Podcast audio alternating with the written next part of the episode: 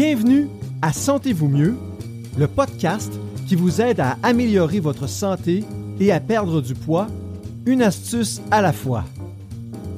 Chaque semaine, nous aborderons un sujet en lien avec la santé métabolique et la perte de poids et nous vous donnerons une astuce à essayer pour vous aider à atteindre vos objectifs. Vos hôtes sont Dr Evelyne Bourduas-Roy, médecin de famille certifié en médecine de l'obésité, et Sophie Roland, candidate à la maîtrise en nutrition humaine fondamentale et appliquée. Bonjour! Dans l'épisode d'aujourd'hui, on va vous parler des nouvelles tendances alimentaires en 2023 et le fait que l'alimentation, c'est la base de la santé et c'est un puissant outil thérapeutique pour prévenir les maladies, améliorer sa santé et avoir un poids santé. En particulier, on va discuter de l'alimentation végétalienne, carnivore, FODMAP, de la réduction thérapeutique des glucides et cétogènes, anti-inflammatoires, hypotoxiques, paléo-AIP et le protocole de Walls, ainsi que méditerranéen et un petit mot sur la non-alimentation ou encore le jeûne. À la fin de l'épisode, on va vous offrir une astuce simple pour vous aider à atteindre vos objectifs. Avant d'aller plus loin, nous aimerions vous inviter à vous inscrire au Congrès de la santé intégrative qui aura lieu en présentiel à Saint-Hyacinthe les 26 et 27 janvier 2024. Il va y avoir des conférences super intéressantes et du beau réseautage à faire. C'est un congrès qui s'adresse autant aux professionnels de la santé qu'aux membres du grand public. Réservez votre place à www.humain360.com et utilisez le code SNI50 pour un rabais de 50 dollars. Humain, ça s'écrit sans S, donc www.humain360.com et le code s'écrit E-S-S-E-N-Y 50 pour un beau rabais de 50 dollars. C'est une offre à ne pas manquer. Evelyne, aujourd'hui, on parle d'alimentation. Ça me donnait le goût de, parler de l'histoire des petits gagnons. Euh, en fait, euh, je l'avais écrit, euh, écrite cette histoire-là quand tu as écrit le livre Renverser le surpoids et le diabète de type 2 à l'aide du protocole cytogène de Reversa. et tu m'avais demandé ma collaboration pour écrire ce livre-là. En fait, c'était notre première collaboration en écriture, toi et moi. Et quand j'ai écrit cette partie-là, euh, ça m'a vraiment fait prendre conscience à quel point l'alimentation, ça avait été un outil thérapeutique très puissant dans ma famille. Parce que, ben, c'est pas un secret, là, je, l'ai souvent mentionné euh, en, en ondes et tout ça, mais moi, mes trois garçons ont un trouble de déficit de l'attention qui était médicamenté et très, très bien suivi par, par une pédiatre. Chaque fois qu'on allait chez, chez la pédate en question, euh, chaque année, des fois deux fois par année, elle, me demandait comment ça allait avec les garçons. Puis à chaque fois, je lui disais, ben ça va, euh, ça s'endure. Et elle me répondait toujours, mais on n'endure pas ça, les enfants. Puis à chaque fois, elle montait la dose des psychostimulants que mes enfants prenaient pour leur trouble de déficit de l'attention. Et euh, quand, en 2018, on a amorcé un changement d'alimentation, mon conjoint et moi, euh, on a coupé les glucides. Ça non plus, c'est pas un secret pour personne. Moi, ça a changé radicalement comment je ressentais mes états dépressifs et mon anxiété que je, porte en moi depuis toujours. Et mon mari, qui a, lui, un déficit de l'attention, ça a vraiment changé sa capacité à réfléchir puis à, à se mobiliser à la tâche. Et quand on a vu ce que ça a fait sur nous, on s'est dit, ben si c'est bon pour nous, ben, pourquoi ça serait pas bon pour nos enfants? Puis on a fait un virage pour toute la famille. Donc, toute ma famille est devenue cétogène. Euh, on comptait pas, on calculait pas, évidemment, on, on, coupait pas les fruits, les légumes, euh, coupés dans le sens où mes, enfants mangeaient ce qu'ils avaient envie de manger, mais on a coupé tout ce qui était très transformé, tout ce qui arrivait dans une boîte ou un sac, donc on faisait leur lunch de A à Z, donc il n'y avait plus aucun sachet ou emballage rapide qui se met dans une boîte à lunch. Et ça a été relativement facile. Pourquoi facile? Parce que ça, a été ultra rapide de voir des changements positifs. Mes enfants qui, avant, avec leur déficit de l'attention, faisaient en sorte qu'ils étaient comme un peu, euh, je, vais utiliser un, anglicisme, mais all over the place, même en se réveillant le matin. C'était même s'ils allaient déjà à l'école depuis un certain nombre d'années, la routine, tu te lèves, tu t'habilles, tu viens déjeuner, tu brosses tes dents, tu vas chercher ton sac, tu mets ton manteau. Euh, cette routine simple-là, ben, chaque matin, c'était la répétition, puis de la répétition, puis de la colère, puis des cris, puis des pleurs, puis des parce qu'il oubliait tout euh, tout le temps, c'était constamment, fait que ça faisait des matins très très agités, très euh, très négatifs. Puis quand on doit prendre l'autobus ou partir pour le travail à une certaine heure, ben c'est certain que ça met euh, comme du stress sur une famille. En seulement trois semaines, les, changements étaient spectaculaires juste en coupant ce qui était hautement transformé puis le sucré de l'alimentation de mes enfants et de concert avec ma pédiatre qui, était bien collaboratrice dans ce processus-là, ben on a coupé les on a commencé à couper les psychostimulants déjà après un mois et euh, on a réussi à tout, tout, tout enlever les psychostimulants chez mes trois garçons. pour nous, ça a été vraiment là, changer notre alimentation, ça a été quelque chose de hautement thérapeutique. Sophie, quand tu dis qu'après un mois, tu as coupé, en fait, ce que tu veux dire, c'est que déjà après un mois, vous avez été capable de commencer à réduire. De commencer à diminuer. Ça. Oui, oui, non, couper dans la réduction. Je voulais dire la réduction. Oui, c'est ça, parce que je la connais bien ton histoire, la, réduction totale jusqu'à euh, le retrait complet des psychostimulants chez tes enfants, ça s'est échelonné quand même sur plusieurs mois. Sur plusieurs mois. Oui, avec Effectivement, avec, et puis c'est pas toi qui as décidé, ben là, on les réduit. C'était vraiment euh, en discutant avec la pédiatre. Voilà.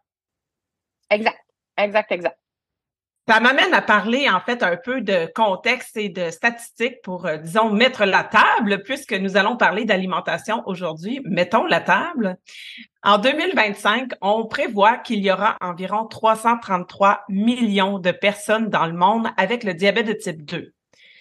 En 2045, si la tendance se maintient, on sera rendu à 783 millions. C'est pas normal. En Amérique du Nord, entre 70 et 80% de la population est en surpoids ou en situation d'obésité. Au Québec, un enfant sur trois est en surpoids ou souffre d'obésité. C'est pas normal. La maladie du foie gras ou la stéatose hépatique touche environ 26 à 37% de la population adulte au Canada et aux États-Unis. Chez nos voisins du Sud, la stéatose hépatique est en voie de devenir la raison numéro un de faire des greffes de foie. C'est pas normal. Aux États-Unis, encore là, 93% de la population adulte a au moins un critère de syndrome métabolique. Ça, ça veut dire qu'il y a 7% de la population adulte qui a une bonne santé métabolique. Les autres euh, personnes, dans le fond, ils sont euh, malades. Donc, les 93% sont soit malades, soit en train de le devenir. Ça, c'est pas normal. Et finalement, il y a une étude du New England Journal of Medicine qui est parue tout récemment en octobre 2023 qui a indiqué que les maladies cardiovasculaires et les décès, toutes causes confondues, étaient principalement attribuables à cinq facteurs, soit l'indice de masse corporelle élevé, la pression artérielle systolique anormale, le cholestérol non HDL, le tabagisme et le diabète. Ces cinq facteurs étaient responsables de 57,2% et de 52,6% des maladies cardiovasculaires chez les femmes et chez les hommes, respectivement, et près de un décès sur cinq, autant chez les hommes que chez les femmes. Ce sont là des facteurs, des problèmes qui découlent directement de nos habitudes de vie. Et sur ces cinq facteurs-là, quatre sont directement liés à notre alimentation. Bref, toutes les maladies chroniques liées au style de vie et plusieurs autres que l'on dit modernes ou encore liées au mode de vie sont des problèmes de santé qui étaient très rares ou même inexistants il y a 100 ou 150 ans. L'une des choses qui a le plus changé depuis quelques décennies, c'est notre alimentation. Évidemment, plusieurs autres choses ont changé, comme notre sédentarité ou la durée moyenne qu'on arrive à dormir. Mais aujourd'hui, on va se concentrer sur l'alimentation parce que c'est sans contredit l'un des plus gros joueurs en ce qui concerne la maladie chronique qui est liée au style de vie l'alimentation a le pouvoir d'aider à prévenir la survenue de ces maladies et on peut aider à les renverser une fois qu'elles sont déjà installées. À noter que les maladies chroniques liées au style de vie, comme le diabète de type 2, ne sont pas toujours réversibles. Mieux vaut donc les prévenir que tenter de les guérir. Donc, dans l'épisode d'aujourd'hui, nous allons parler des tendances alimentaires de 2023 et parlerons même d'une alimentation qui sera populaire en 2024. Certaines de ces alimentations peuvent être des modes, d'autres sont plutôt des diètes d'exclusion ou d'élimination qui sont à suivre à court terme seulement, alors que d'autres encore ont une visée thérapeutique et doivent être adoptées sur le long terme. En passant, même lorsque les alimentations dont on va parler aujourd'hui sont à visée thérapeutique, ça ne veut pas dire qu'elles s'équivalent ou qu'elles ont fait l'objet de beaucoup d'études. Hein. Les études en nutrition sont plutôt difficiles. On utilise des questionnaires de rappel, puis parfois les questionnaires de rappel vont nous demander qu'est-ce qu'on a mangé dans la dernière année et demie. Je sais pas pour toi, Evelyne, mais moi, des fois, j'ai de la misère à me rappeler ce que j'ai mangé avant hier. Fait que s'il faut que je me rappelle de ce que j'ai mangé dans la dernière année et ou euh, ça se peut que j'ai quelques blancs. Euh, les études randomisées contrôlées euh, sont toujours faites avec au moins deux variables différentes, sont de courte durée, ça coûte très, très cher. Donc, c'est difficile d'isoler, par exemple, la viande rouge ou les gras saturés ou la part des fibres ou réduire les glucides. Donc, ça devient difficile dans les études randomisées contrôlées de faire ressortir un seul aspect. On a beaucoup dans les études en nutrition des associations, mais on n'a pas des, causes. Hein? On peut pas dire ceci cause cela, ou en fait, on peut rarement le dire il n'y a pas beaucoup d'organismes hein, euh, qui veulent financer euh, des études qui pourraient démontrer, par exemple, qu'on peut réduire de la médication, hein, parce que à ce moment-là, c'est des études qui vont pas générer des profits, euh, contrairement aux, pharmaceutiques, quand on, finance les études sur les médicaments, ben, on veut les mettre à vendre et, donc c'est à but lucratif. Oui, donc euh, la plupart des alimentations dont on va parler aujourd'hui n'ont pas fait l'objet de grosses études, de longues études. Euh, ça demeure euh, un aspect, la nutrition, l'alimentation, quelque chose qui vraisemblablement va continuer à être sous-étudié ou susciter la controverse ou en tout cas les preuves, les données probantes ne sont pas claires claires. Mais cela dit, ça ne nous empêche pas de faire de la médecine basée sur les données probantes, de la evidence-based medicine. Embarquons directement dans le vif du sujet. Je vais vous parler de diverses alimentations qui sont à la mode ces temps-ci ou dont vous avez peut-être déjà entendu parler.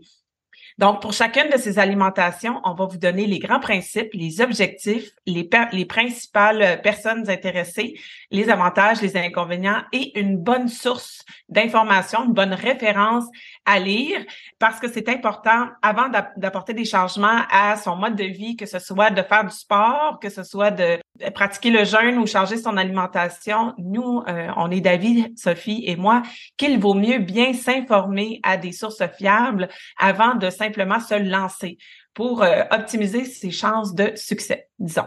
Donc, je vous parle premièrement de l'alimentation végétalienne, qu'on appelle aussi vegan. Les grands principes de cette alimentation sont l'exclusion de l'utilisation et de la consommation de tous les produits d'origine animale, notamment la viande, les produits laitiers, les œufs, le miel et d'autres ingrédients d'origine animale, incluant le cuir et les produits testés sur les animaux. L'objectif de l'adoption de cette alimentation-là, pour la plupart des gens qui l'adoptent, c'est une question de santé et c'est aussi une question de respect des animaux. À qui s'adresse cette alimentation? Ça peut être n'importe qui qui a cette préférence, cette attirance et cette philosophie de vie.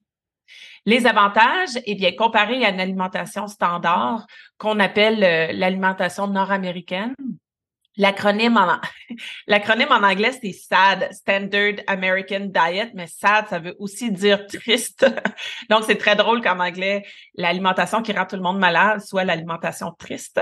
Mais bon, comparé à une alimentation standard nord-américaine, l'alimentation végétalienne ou végane euh, peut sans doute apporter des améliorations par rapport aux apports en nutriments, en fibres et autres.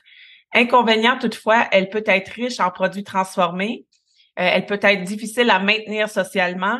Il y a des carences qui sont inhérentes, donc supplémentation absolument obligatoire. Donc, il faut bien les connaître et il faut euh, ajuster en conséquence. Difficulté à obtenir suffisamment d'acides aminés, nécessité d'être accompagné par un professionnel pour bien faire les choses. Ce n'est pas une alimentation pour les enfants. Et euh, il faut tenir compte des antinutriments qui peuvent, euh, contenus dans l'alimentation, qui peuvent nuire à la biodisponibilité des nutriments, incluant des acides aminés. Une bonne référence, un livre qui s'appelle Végé gourmand, qui a été écrit par une nutritionniste, Linda Monpetit. Donc, une bonne source fiable. À ton opposé, je parler de l'alimentation carnivore. En fait, cette alimentation-là, ça exclut la consommation de tous les produits d'origine végétale. Mais parfois, certaines personnes vont inclure du café, des épices ou certaines, certaines fines herbes. J'ai vu aussi un médecin que je ne nommerai pas, qui inclut certains fruits et le miel. Euh, et ça, évidemment, ça doit être basé sur la physionomie humaine, euh, dans le sens où est-ce que les gens qui pratiquent l'alimentation carnivore, ben, ils expliquent ça par la, notre tube digestif, notre mâchoire, notre, notre dentition.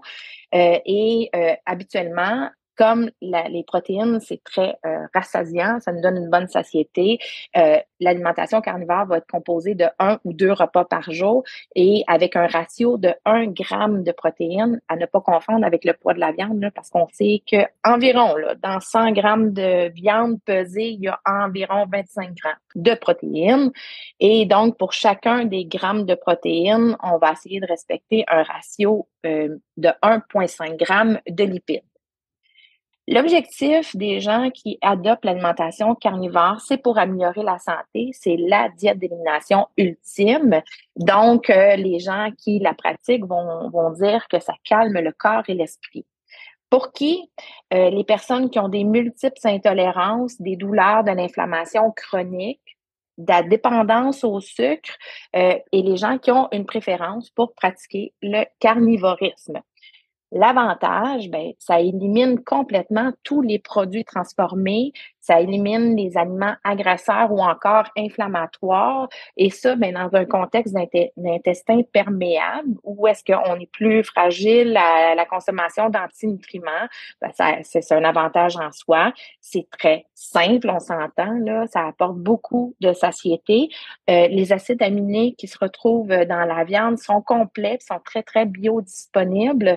Les inconvénients, ben, il y a certains qui vont dire que ça amène des carences. Euh, pourquoi? Parce qu'il faut absolument inclure des organes. Hein. On ne peut pas manger seulement le muscle. On dit qu'on les mange euh, euh, du nez à la queue. Donc, tout, tout, tout de l'animal doit être inclus pour avoir comme tout le spectre des micronutriments.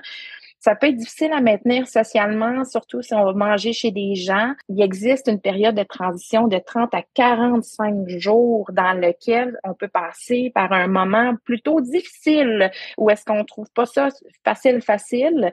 Et c'est évidemment pas pour les enfants. Un bon livre à se à récupérer si on veut s'informer plus amplement sur l'alimentation carnivore, c'est un livre en anglais qui s'appelle Carnivore Cure, qui a été écrit par Judy Shaw, qui est une nutritionniste. Ensuite, il y a l'alimentation FODMAP, qui est euh, connue quand même depuis euh, plusieurs années, bien connue des euh, médecins, du moins les grands principes sont connus des médecins. Donc, les grands principes sont d'éliminer ou d'éviter le plus possible la consommation d'aliments riches en glucides FODMAPs. FODMAPs, c'est un acronyme qui veut dire Fermentable Oligosaccharides, Disaccharides, Monosaccharides et Polyols qui sont en fait des glucides qui peuvent fermenter dans l'intestin et être mal absorbés.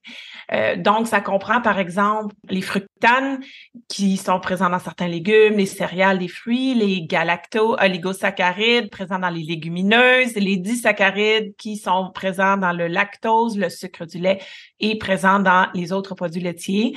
Monosaccharides le monosaccharide en question dans le FODMAP, ben, c'est surtout le fructose qu'on peut retrouver dans certains fruits, dans le miel et certains édulcorants. Et finalement, polyol, on parle des, alcools de sucre qui sont présents dans certains fruits édulcorants et aliments transformés. Donc, le but d'adopter cette alimentation-là, qui est une alimentation d'élimination, une diète d'élimination qui est temporaire. Donc, on l'adopte pas sur le long terme. Personne mange FODMAP chaque jour, tous les jours euh, à 100% euh, Le but de, de l'essayer pendant un certain temps, c'est de réduire la fermentation intestinale excessive et les symptômes associés comme les douleurs abdominales, les ballonnements, la diarrhée.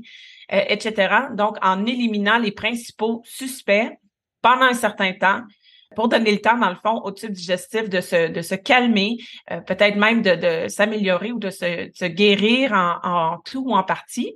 Et ensuite, on réintroduit lentement, un à un, les aliments qu'on avait éliminés afin de déterminer ce qui passe et ce qui doit continuer à être évité.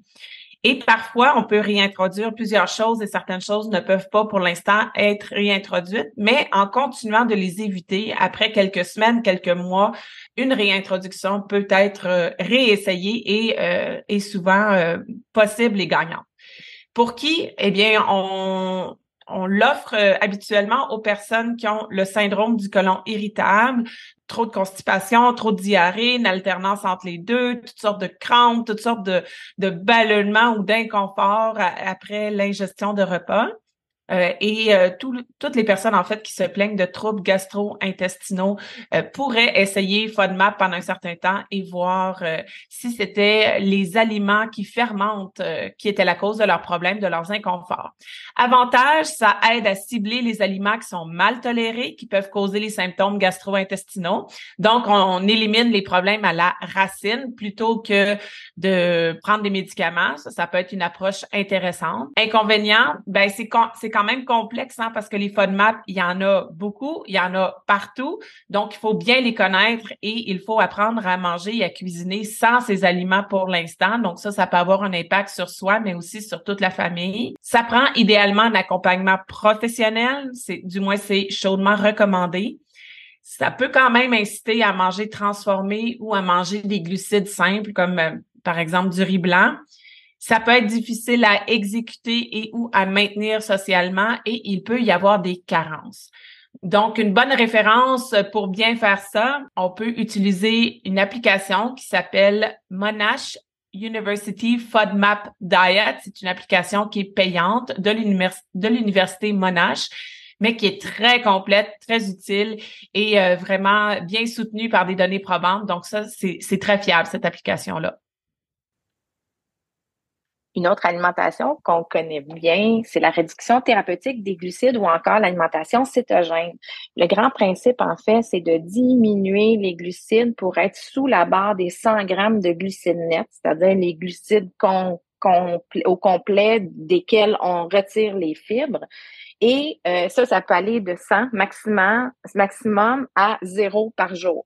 Et là, il y a différentes déclinaisons qu'on peut avoir. On peut avoir le high fat ou high protein, donc avec euh, fort en, gras ou fort en protéines. Puis on va être quelque part entre 20 grammes et 100 grammes de glucides par jour. Euh, il y a des gens qui vont faire le low carb, mais avec une quantité moyenne de gras et une quantité moyenne de protéines. Puis là, on va être encore entre 20 grammes et 100 grammes de glucides par jour. Et l'alimentation cétogène, quand les gens disent, moi, je suis céto, ben, en fait, ils sont supposés être quelque part entre 0 et 20 grammes de glucides nets jour. Mais chez les gens qui font beaucoup d'activités, ce montant-là, il peut être, le montant de glucides par jour peut être plus élevé, puis ces gens-là restent quand même dans l'état de cétose. L'objectif de la réduction thérapeutique de glucides, c'est de réduire les glycémies, de réduire l'insulinémie, de renverser la résistance à l'insuline, de, de renverser aussi les marqueurs des dysfonctions métaboliques. Ça permet d'avoir une meilleure lipolyse, hein, encore utiliser les gras et d'augmenter la flexibilité métabolique. Et quand on arrive à tout faire ça, ben ça, ça, amène aussi une réduction de la résistance à la leptine. On se souvient que la leptine, c'est une hormone de satiété. Donc, si on veut l'écouter, il faut pas être résistant.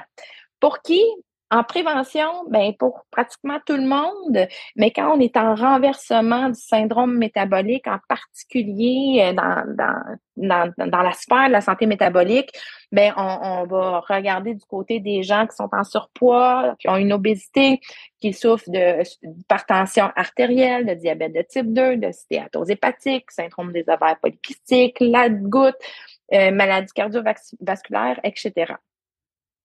Les avantages, ben, ça permet de manger à satiété. On n'a pas besoin de calculer des calories. C'est, c'est, pas basé sur une restriction calorique. Ça facilite la perte de poids parce que ça augmente la lipolyse. Ça permet de manger une grande variété d'aliments frais et riches en nutriments. Euh, donc, pas de carence a priori là, quand on varie bien nos assiettes. Ça diminue la faim entre les repas. Ça facilite le jeûne pour ceux qui veulent pratiquer. Le jeûne, c'est compatible avec pratiquement toutes les sortes d'alimentation comme le végétarien, le végétalien, le carnivore, l'anti-inflammatoire, hypotoxique, AIP, méditerranéen, etc. Donc, dans le fond, la réduction thérapeutique de, de glucides, on peut lui donner la saveur qu'on veut. C'est un stabilisateur neurologique, hein? ça diminue l'inflammation partout, partout, même au niveau du cerveau. Donc, ça permet un meilleur équilibre, ça diminue les glycémies L'inconvénient ou les inconvénients, c'est que ça amène quand même un certain degré de complexité. Les glucides, ben, ils sont partout. Si on n'est pas une protéine pure, si on n'est pas un lipide pur, on est des glucides ou on contient des glucides. Souvent, ils sont cachés. Ça peut être difficile socialement ou pas. Ça dépend toujours de comment on, vit avec ce changement-là. Et ça peut être fait aussi, malheureusement, avec plein d'aliments transformés. Hein. La mode des aliments keto, les boîtes sur lesquelles c'est marqué keto. Souvent, en coaching, je dis la très grande majorité des aliments keto n'ont de keto que le nom. C'est-à-dire que ils sont pas vraiment cétogènes, ils sont pas vraiment faibles en glucides, c'est un peu camouflé. La liste d'ingrédients est longue et souvent c'est des perturbateurs d'atteinte de santé métabolique et de perte de poids. Ça peut, chez certaines personnes, euh, faire une élévation du LDL d'une façon provisoire, d'une façon temporaire, surtout dans la perte de poids active. Donc, il faut que ça soit euh, euh, connu. En 2019, l'American Diabetes Association a publié un consensus conjointement avec l'Association européenne pour l'étude du diabète dans lequel il est conclu que la réduction thérapeutique des glucides est l'alimentation qui a le plus de données probantes ou de preuves scientifiques pour l'amélioration des glycémies et pouvait s'adapter à diverses préférences ou patrons comme le végétarisme, le méditerranéen, le sans gluten et le sans produits laitiers, etc. En 2020, maintenant, Diabète Canada, chez nous, a publié un document qui s'appelle Diète faible en glucides pour les adultes vivant avec le diabète. Dans ce résumé, il est conclu, entre autres, qu'un régime pauvre en glucides pouvait être efficace, sécuritaire pour la perte de poids et l'amélioration du contrôle glycémique, avec une réduction de la nécessité de recourir à des thérapies anti-hyperglycémiante. Donc, ça veut dire que cette alimentation-là, elle permet à la fois de réduire les glycémies et de réduire les médicaments nécessaires pour traiter le diabète de type 2. Et euh, c'est l'alimentation la plus efficace pour faire ces deux choses-là en même temps. Évidemment, on a un biais favorable envers cette alimentation-là puisque c'est celle qu'on utilise personnellement et c'est celle qui, en clinique, nous a donné les meilleurs résultats pour renverser ou améliorer les maladies chroniques qui sont liées au style de vie, par exemple le diabète de type 2 ou encore l'obésité. Une bonne référence pour débuter l'alimentation où l'on réduit les glucides, il y a le tome 1 de perte du poids en mangeant du gras qui a été édité chez Pratico Édition. Il est aussi disponible en ligne, il est imagé, il est facile à comprendre et il contient toutes les bases importantes. Maintenant, on va parler de l'alimentation anti-inflammatoire et hypotoxique. Les grands principes, il s'agit d'un régime qui prône la réduction de la consommation d'aliments potentiellement toxiques pour le corps, en particulier ceux qui pourraient contribuer à l'inflammation et aux maladies auto-immunes. Donc, on évite, par exemple, certaines céréales modernes, les produits laitiers. On choisit principalement des aliments frais et naturels. On évite tout aliment transformé, bien sûr. On favorise aussi la cuisson douce. Donc, le régime recommande la cuisson à basse température pour préserver les nutriments des aliments un des grands principes de cette alimentation-là est de faire de l'individualisation. Donc, les ajustements alimentaires peuvent être nécessaires en fonction des intolérances et des réactions spécifiques de chaque personne. L'objectif est de réduire l'inflammation pour réduire la douleur et les symptômes des maladies auto-immunes. Pour qui? Pour les personnes qui ont de la douleur chronique, de l'inflammation ou une maladie auto-immune. Les avantages, c'est une alimentation qui est très fraîche, il n'y a pas de produits transformés, il y a quand même beaucoup de, fruits et légumes au total là-dedans. Ce sont des repas qui peuvent être très goûteux et ça fonctionne relativement rapidement. Inconvénient, des nouvelles techniques de cuisson à apprendre, à basse température par exemple, euh, et l'exclusion de nombreux aliments. Donc, socialement, c'est plus difficile. Une bonne référence, Comment j'ai vaincu la douleur et l'inflammation chronique par l'alimentation de Jacqueline Lagacé? Dans la même veine un peu où est-ce que là, on va viser l'élimination des aliments inflammatoires, ben, on a toute la catégorie paléo, AIP ou encore le protocole de Walls. On va viser de réduire et d'éliminer les céréales, les produits laitiers, les légumineuses, les noix, les graines, les œufs, les solanacées comme les tomates, les poivrons, les pommes de terre, le café, les épices, les édulcorants artificiels, les, les additifs alimentaires. Donc, c'est vraiment une élimination de tout ce qui peut créer de l'inflammation. On va donc consommer des aliments qui sont dits anti-inflammatoires, des aliments qui sont riches en nutriments, notamment les légumes à feuilles vertes, les fruits, les viandes maigres, le poisson, les huiles saines comme l'huile d'olive ou encore l'huile de coco. On peut mettre des herbes fraîches et des épices douces. On va éviter tous les irritants digestifs, donc tout ce qui peut irriter le système digestif, comme les aliments épicés, les aliments frits, l'alcool et le tabac. L'objectif de cette alimentation-là, c'est de réduire l'inflammation, les symptômes qui sont associés aux maladies auto-immunes. Il s'agit donc d'une approche qui est plus restrictive que l'alimentation hypotoxique anti-inflammatoire, mais qui met l'accent sur l'élimination des, aliments potentiellement inflammatoires irritants pour le système immunitaire. Ça vise qui? Les gens qui ont des maladies inflammatoires auto-immunes, qui ont eu des échecs avec les autres approches, puis qui ont une préférence pour l'AIP, euh, ou qui encore ont des sévérités extrêmes des symptômes et que ça devient invalidant. L'avantage, c'est que ça donne une bonne efficacité dans la réduction des symptômes quand le traitement standard est maximisé que la qualité de vie est très atteinte. Inconvénient, ben c'est très, très, très, très restrictif. C'est complexe. Ça, ça demande de l'enseignement, de l'accompagnement. Les coachs sont plutôt difficiles à trouver. C'est difficile socialement. Et la meilleure référence, selon nous, c'est le Auto-Immune Paleo Cookbook qui est euh, malheureusement qu'en anglais, mais qui se, qui, qui se lit très, très bien. On va parler maintenant de l'alimentation méditerranéenne et de la nouveauté pour 2024, l'alimentation méditerranéenne métabolique. Donc, les grands principes, l'alimentation méditerranéenne est quand même bien connue. Là, c'est des aliments frais. Euh, dans sa version traditionnelle, des aliments frais, locaux, peu transformés. La diète méditerranéenne, comme elle est appelée dans la littérature scientifique, provient en fait de sept pays parmi les 27 qui forment, euh, qui bordent la Méditerranée. Euh, c'est une alimentation qui est reconnue par l'UNESCO. On sait qu'elle est riche en olives et en huile d'olive, donc polyphénol. Euh, elle peut contenir du vin, surtout du vin rouge, mais c'est pas obligé. Et ça, le vin rouge, ça apporte du resveratrol. Il y a autour de 150 grammes de glucides par jour dans la version traditionnelle.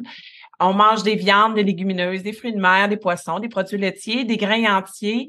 Euh, c'est pas une alimentation qui est végétarienne. Hein. Parfois, on a entendu que l'alimentation méditerranéenne, c'est plutôt à tendance végétarienne ou plant-based en anglais, mais ça, c'est une déformation historique. En fait, les pays qui bordent la Méditerranée ne sont pas végétariens. Les aliments très sucrés sont gardés pour les jours de fête et il y a tout un aspect de convivialité, de manger ensemble, de suivre des traditions, euh, d'être en groupe, d'être sociaux et, de, de profiter de la bonne nourriture en bonne compagnie. L'objectif de cette alimentation, bien dans la littérature scientifique, probablement, c'est probablement l'alimentation la plus étudiée, surtout pour ses vertus pour la santé cardiovasculaire. À qui s'adresse cette alimentation? Ben, à tout le monde. Mais attention à la quantité de glucides chez les personnes ayant une résistance à l'insuline, parce que l'alimentation traditionnelle méditerranéenne contient 150 grammes et moins de glucides environ. Mais euh, dans la version peut-être plus moderne ou peut-être plus adaptée à notre contexte québécois, on peut facilement doubler, tripler même cette euh, quantité quotidienne-là. Et ça, pour quelqu'un qui a un problème de santé métabolique, ça serait trop. Les avantages de l'alimentation méditerranéenne, mais dans sa version traditionnelle, elle soutient la santé cardiovasculaire et métabolique. Il n'y a pas d'aliments transformés. Ça nous incite à manger en bonne compagnie, dans la convivialité, avec des portions modérées ça se rapproche quand même de notre alimentation au Québec. Ce n'est pas une diète temporaire, mais une alimentation. Il n'y a pas de restriction d'aliments ou de méthode de cuisson particulière. Inconvénient, ça peut contenir beaucoup de féculents, surtout lorsqu'appliqué aux habitudes de vie nord-américaines, avec la taille des portions, notre sédentarité, les produits transformés, etc. Maintenant, la nouveauté pour 2024, l'alimentation méditerranéenne métabolique, c'est la nouvelle alimentation qui débarque en 2024. En fait, c'est la rencontre entre l'alimentation réduite en glucides, qui est bien connue pour aider à améliorer la santé métabolique, à renverser le diabète ou à faire perdre du poids, et l'alimentation méditerranéenne dont je viens de parler, qui est riche en huile d'olive et autres sources de polyphénol, resveratrol et autres, et qui est bien connue pour ses effets bénéfiques sur le cœur et tout le système cardiovasculaire. Donc, c'est la jonction entre les deux. C'est la façon d'avoir le meilleur des deux mondes, c'est-à-dire c'est bon pour la santé métabolique et c'est bon pour le cœur. D'ailleurs, on est justement, Sophie et moi, en train d'écrire un livre sur le sujet et ce livre sera lancé en janvier 2024, donc c'est à suivre. Quand on parle d'alimentation, on aurait pu aussi vous parler de non-alimentation, mais Evelyne, qu'en dis-tu? On va se garder ça pour un podcast entier sur la non-alimentation ou encore la pratique du jeûne. Oui, tu as bien raison. Le jeûne, c'est un outil thérapeutique tellement puissant. Je pense qu'il mérite effectivement son, euh, son émission, son épisode à lui tout seul. On est maintenant rendu à l'astuce du jour. Comme l'alimentation, c'est l'un des plus gros piliers, pour pas dire le plus gros, quand on s'intéresse à notre santé métabolique, qu'on veuille retrouver notre santé ou encore l'optimiser, ben, il faut savoir qu'il n'existe aucune recette qui fait pour tout un chacun. C'est-à-dire, il n'y a pas de recette one size fits all. S'il existait une alimentation qui redonnait la santé à tout le monde, tout le monde, tout le monde, ça serait simple, personne ne serait malade nulle part. Donc, il faut trouver la, l'alimentation qui nous convient à nous. Et il faut pour ça savoir s'informer, il faut essayer, il faut adapter notre alimentation en fonction de ce qu'on a envie de nos objectifs et aussi d'où l'on part. Hein. Évidemment, plus on est malade métaboliquement, plus le choix de notre alimentation doit être orienté pour répondre à ces objectifs-là. Donc, à la lumière de ce qu'on vient précédemment de discuter, cette semaine, prenez un temps de réflexion pour identifier un ou deux types d'alimentation parmi celles qu'on vient de nommer qui pourraient vous aider à atteindre vos objectifs de santé et un poids santé et faites vos propres recherches pour déterminer celles que vous voudriez essayer ou encore conserver, hein, parce que peut-être que vous l'avez déjà trouvé, qui va vous aider à atteindre vos objectifs. Écoute, tout un épisode aujourd'hui avec beaucoup d'informations. Puis pour chacune de ces alimentations-là, on aurait pu aller encore plus dans les détails. Mais disons qu'on va résumer les messages clés de cet épisode. Donc, les maladies chroniques de la vie moderne sont causées par nos habitudes de vie et donc, on peut les améliorer, même parfois les renverser si on améliore nos habitudes de vie. La base de la base de la base et l'outil le plus puissant, selon nous, c'est l'alimentation. Il existe plusieurs façons de manger ou plusieurs façons d'utiliser l'alimentation pour améliorer sa santé. Certaines façons de faire sont temporaires, comme les diètes d'élimination, et d'autres ont une visée à long terme, comme l'alimentation réduite en glucides. Si vous pensez qu'en changeant votre alimentation, votre état de santé et votre bien-être pourraient être améliorés, ben vous avez raison. Ça vaut la peine de s'y intéresser, de bien s'informer et au besoin de se faire accompagner. Et d'ailleurs, l'alimentation, c'est 100% réversible. Donc, si ça ne vous convient pas, vous pouvez arrêter immédiatement et voilà, c'est arrêté, c'est réversible. Il n'y a pas de séquelles à long terme, contrairement parfois, disons, à chirurgie ou certains médicaments. N'oubliez pas de vous inscrire au congrès de la santé intégrative qui va avoir lieu en présentiel à Saint-Hyacinthe le 26 et le 27 janvier prochain. C'est un congrès qui s'adresse autant aux professionnels de la santé qu'aux membres du grand public. Il y en a pour tous les goûts. Réservez votre place dès maintenant à humain360.com et utilisez le code SNI50 pour un rabais supplémentaire de 50 c'est tout pour cette semaine. On se donne rendez-vous la semaine prochaine. Bye tout le monde!